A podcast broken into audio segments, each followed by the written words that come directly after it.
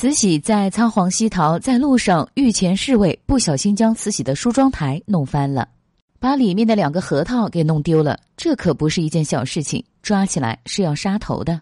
这梳妆台一路上用黄油布罩着，有十几名侍卫轮着抬，小兵们个个小心翼翼的抬着，生怕磕着碰着。但是在过河的时候，有个小兵脚下不小心崴了一脚，另三人也猝不及防，身子一扭，梳妆台便掉进了水里。虽然很快的扶起了梳妆台，又麻利的抓起了两个小抽屉，但是抽屉里已经空无一物了。发生这种事，兵头头胆战心惊的，便立马到慈禧管事太监前汇报事情的经过，战战兢兢的问：梳妆台里的两个小抽屉都是空的，不知道有没有什么东西遗失呢？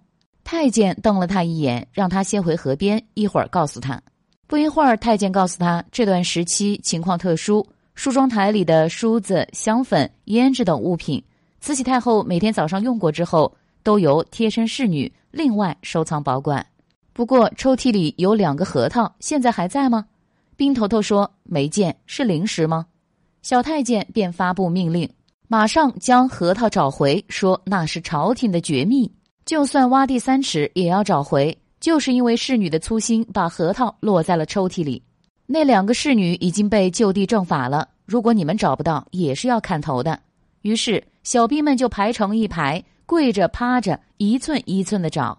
最后在太阳落山的时候找到了，这核桃果然不一样，是眼珠大小，表面虽然有凹有凸，但是盘的却像皮肤一样光滑。上交了，小兵头头才长吁一口气。后来，小兵头头问慈禧的侍女：“那核桃金贵在哪儿啊？”侍女说：“那不叫核桃，叫粉炫。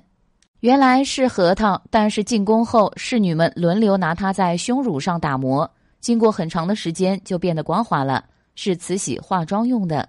因为慈禧老了，两腮都瘪了下去，在涂粉的时候就需要将两个粉旋含在口里，这样才能涂均匀。”就因为这两条花一样的生命就那样陨落了，可悲呀！